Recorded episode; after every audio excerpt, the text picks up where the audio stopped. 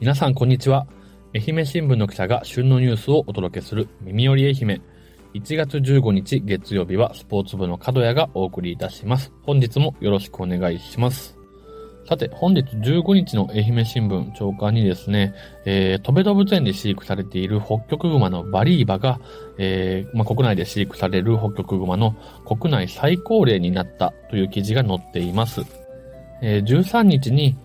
これまで国内最高齢だった、神戸市王子動物園のみゆきが亡くなったことに伴っての、国内最高齢になったということで、そちらに関してはね、少し残念なニュースではあるんですけれども、またバリーバがこうしてね、国内最高齢という肩書きを持って、さらにね、注目を浴びていくのではないかと思います。バリーバは現在33歳、人間で言うと90歳程度と言われるおばあちゃんですね。一般的に、えー、北極熊の寿命というのが25年から30年と言われているそうで、バリーバがね、長生きしているということがよくわかりますね。私、10月末、昨年ですね、10月末に戸部動物園に訪れた際には、バリーバの姿は見ることができなかったので、えー、元気なのかなということを少し心配していたんですけれども、えー、昨日14日、えー、戸部動物園でバリーバは屋外展示場に姿を見せて、来場者を、え、楽しませていたということです。ゆっくりと歩き回ったり、日だまりで体を丸めてまどろんだりと、愛らしい姿を見せたということです。え、このバリーバ、えー、ベ動物園の人気者、ピースの母親としても知られておりますが、まあ、ピースがね、え、こうやって脚光を浴びたのも、まあ、人工保育で成長してきたというのが一つストーリーとしてあって、それにはやっぱピ、えー、バリーバが育児に携われなかったという背景があるわけですけれども、えー、トベ動物園ではこの2匹の姿がね、横並びで見ることができますので、白くふかふかの毛で覆われた2匹の北極熊、えご覧になってはいかがでしょうか。え動物トーク長くなってしまいましたが、えここからはスポーツ情報に行きます。最後までぜひ聞いてください。まずは自転車競技の話題です。四国初のロードレースのプロチーム、ベロリア松山が1月9日、松山市内で会見を開き、チームの陣容を初披露しました。清水祐介監督兼ゼネラルマネージャーが、愛媛出身3人を含む選手10人を率い、国内戦で1勝を目標に掲げてスタートを切りました。選手の年齢層は最年少で20歳、それから上は15年以上のプロキャリアを積んだ38歳の鈴木ゆずる首相までえ、幅広い年齢構成となっています。鈴木キャプテンは経験を若手に伝え、チームで成長したい。地域の自転車文化をさらに普及、発展させる可能性があることにワクワクしているというふうに話しておりました。はい。こっちの会見、私がお邪魔して取材をしてきました。私も、え自転車競技はマウンテンバイクだとか、えー、競輪だとか、取材経験あるんですけれども、ロードレースに関してはちょっと生で見たこともないので、ちょっといろいろ関係者にお話を聞きながら勉強させてもらいながらの会見だったんですけれども、聞いていて非常にワクワク、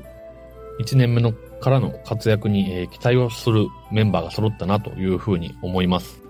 まずもって清水祐介監督がですね、まあ、非常にキャリア、経験豊富な監督さんでして、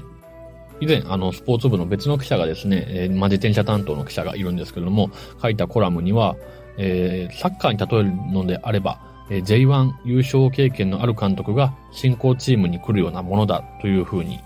例えてご紹介をしている。まあ、FC マバリンにね、えー、岡田武史オーナーが就任した時のような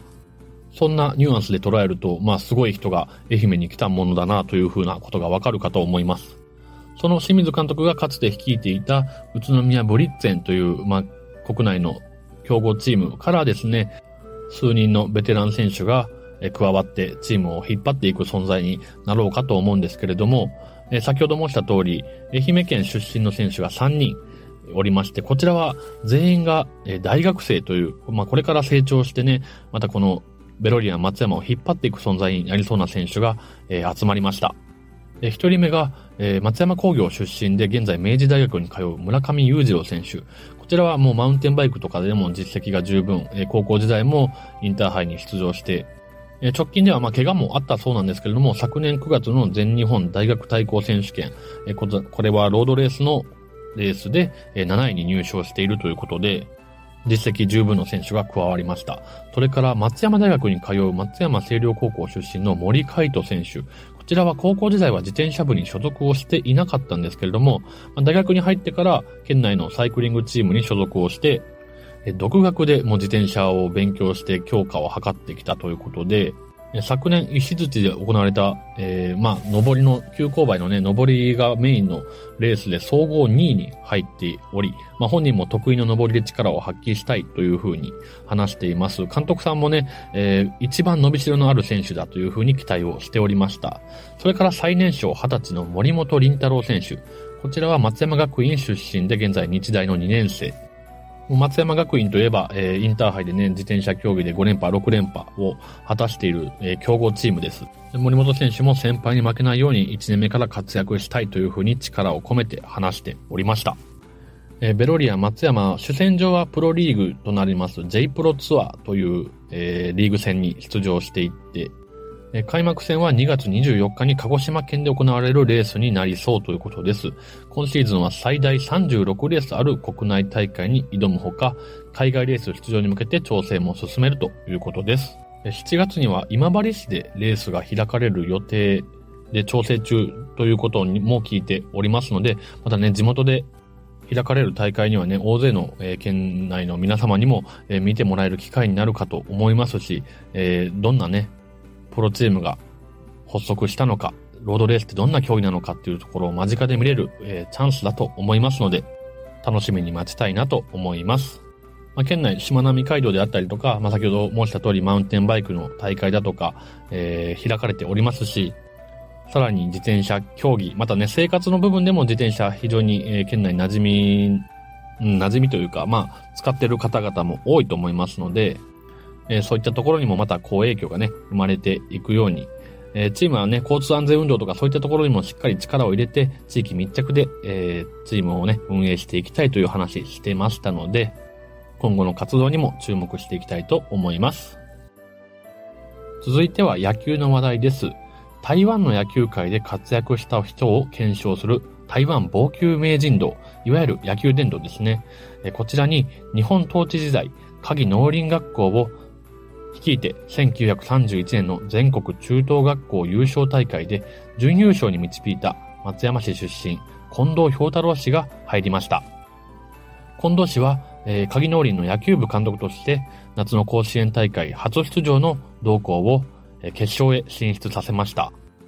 その話を元にした映画可能が2014年に公開されましたけれども、こちらは台湾でも大ヒット。今回の審査員投票では満票で選ばれたということです。台湾の協会は、今年は甲子園球場開場100周年。この特別な年に近藤氷太郎が台湾防球名人堂入りしたことは、名人堂の国際化にとって意義が大きいというふうに話しているということです。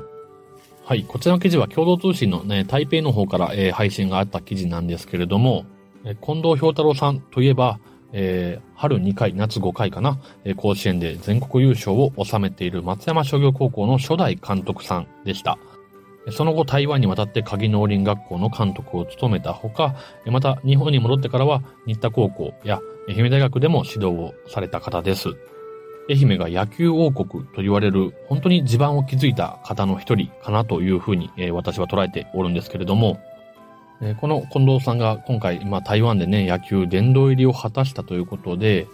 非常に喜ばしいことだなということが、まず第一印象というか、えそれからまあそもそも、そもそもというかまあこの近藤氷太郎さんの縁があって、愛媛の高校野球だとか、愛媛の野球界と台湾の野球界が結びついているというか、以前、愛媛の高校野球の選抜チームが台湾に遠征に行ったりだとか、昨年も愛媛の小学校で選抜チームを組んで台湾に行ったという話も聞いています。でこうしたね、結びつきがさらに強まってね、国際交流の面であったりとか、まあ、さらに、えー、共同でその近藤さんを検証するような、えー、動きにもつながっていけば、さらにね、いいことになるのではないかなというふうに思います。えー、期待をしています。先ほど映画可能の話ありましたけれども、現在東温市ミナラの坊ちゃん劇場では、この近藤近藤氷太郎さんを主人公にしたミュージカル可能が3月末まで上映をされています。こちらも公演からもう春先から始まったと思うので、もう9ヶ月、10ヶ月近くになっているのかな。私も時間があれば行きたいと思っていながらちょっとまだ見に行けてませんので、ぜひ3月までに行きたいなと思っておりますし、またこの近藤氷太郎さんのことをね、まだ知らない方もぜひこのミュージカルでね、え知る機会になったらいいなというふうにも思います。はい、エンディングです。え今日は土曜日会に出演をいただきました生活文化部の豊田さんから、え各パーソナリティに参考にしている話し手さんはおりますかというようなお話、質問をお受けしておりますので、それに答えていこうと思うんですが、え、まずもって、えー、この耳より愛媛配信を始めて1年3ヶ月ぐらい経ちますけれども、一向に話がうまくならないことにもう悩んでもいないというか、そこはもう諦めて、えー、ずっと配信を続けてるわけですけれども、えー、それでもまあかなり前ですけれども、イエローテイルさんから、えー、角や話し方が上手くなったな、みたいなコメントをいただいたこともあったなと記憶をしています。そういうふうに思ってくださっている方がいるのであれば嬉しいなというところですね。えー、本題ですけれども、えー、参考にしているということではないんですけれども、私、まあ、好きでよく芸人さんの、お笑い芸人さんの YouTube なんかを見ていて、まあ本当に話し方が上手だなということは、えー、感心しながら見ているところはありますね。えー、好きなのはかまいたちさんとか、えー、霜降り明星さんとか、口を開けば面白い、そしてわかりやすい、すごいなというふうには、思いながら聞いています。Voicy やポッドキャストなどの音声配信サービスって言ったらいいんかな？だと、この番組でも最近散々名前が出ております。長崎新聞のポッドキャスト NNN さん。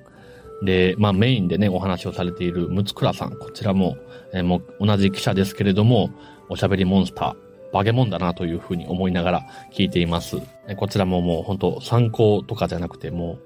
う、すげーっていうようなレベルの方ですね。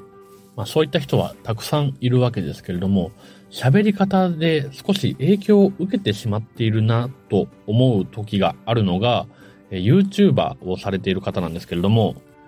東京ディズニーランドやディズニーシーの、まあ、パーク情報をえ発信されているボビー舞浜さんという方がおられるんですが、えこの方は少し、なんとかな、話し方に特徴もありながら、だけど、まあ、軽快にお話をされていて、はい、皆さん、こんにちは、みたいな感じで始まって、まあ、トークの中でも結構、イントネーションに特徴があるところが、結構私は家で聞きながら真似をしたりしてて、こうやって収録をしていると、なんか喋った後に、あ、今のちょっとボビーのイントネーションだな、みたいな思いながら話していることがあります。なんかうまくまとまりませんでしたけれども、えこんなところで終わろうと思います。明日火曜日はデジタルフォト部の薬師陣くん、宇和島編集部の井上さんが担当します。二人もエンディングはこのバトンで話すか、もしくは、まあ先週井上さんが出演できなかったということで、えー、今回も出演できるのであれば井上さんの今年の目標とか、えー、また近況報告ね、二人の、えー、掛け合い、フリートークでやってもらえたらと思います。はい。ということで最後は今日はちょっとボビー舞浜さん風に締めようと思います。最後までお聞きをいただきまして、サンキュー、ありがとうシェイシェイ。